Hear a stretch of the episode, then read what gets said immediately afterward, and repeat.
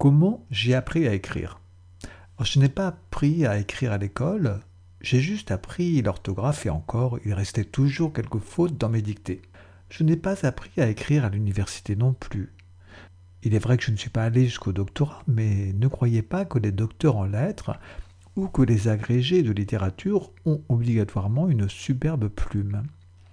Alors certes, ils écrivent en bon français leur texte est bien structuré, mais tous n'ont pas pour autant une écriture séduisante qui est généralement l'apanage des grands romanciers. Dans l'écriture, il y a une dimension que l'université n'enseigne pas, ni l'école d'ailleurs, et qui appartient à l'émotion. Je n'ai pas appris à écrire non plus dans la période de ma vie où j'étais consultant en communication écrite pour les entreprises. Mon vocabulaire, comme mon style, était par principe limité. C'était du genre une équipe performante, un sens de l'innovation, une technologie avancée. Bref, rien qui pouvait faire vibrer. Mais alors, me direz-vous, comment avez-vous appris à écrire? Eh bien, tout simplement par la lecture, en lisant beaucoup, mais en variant les auteurs et les styles de littérature. Je naviguais des auteurs classiques aux auteurs contemporains, des auteurs français aux auteurs anglais, américains, allemands, russes, japonais, brésiliens, etc.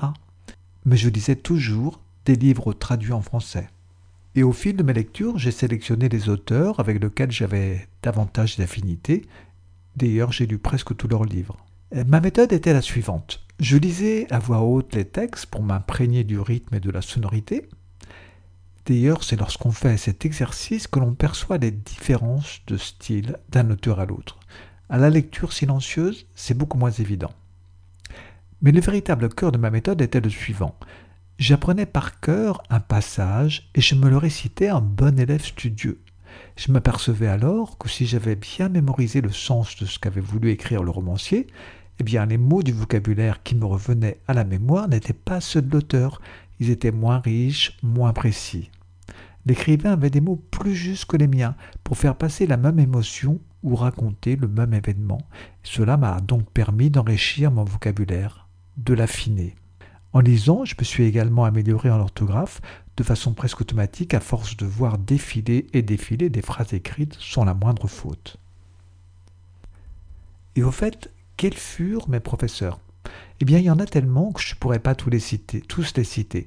En voilà juste quelques-uns parmi les plus connus Marguerite Duras, Guy de Maupassant, Honoré de Balzac, Joseph Conrad, Michel Houellebecq, Russell Banks, Blaise Sandrard, Jean Giono, Richard Bach, François Sagan, Émile Zola, John Steinbeck, Georges Simenon, que je redécouvre en ce moment d'ailleurs, François Mauriac, Nina Berber-Vorva, Stéphane Zweig, Stephen, Stephen King, excusez-moi pour la prononciation.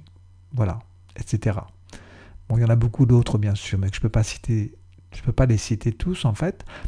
Et, et oui, j'avoue avoir un faible pour Marguerite Duras et pour la littérature américaine de toutes les époques. Voilà, merci pour votre écoute et à bientôt.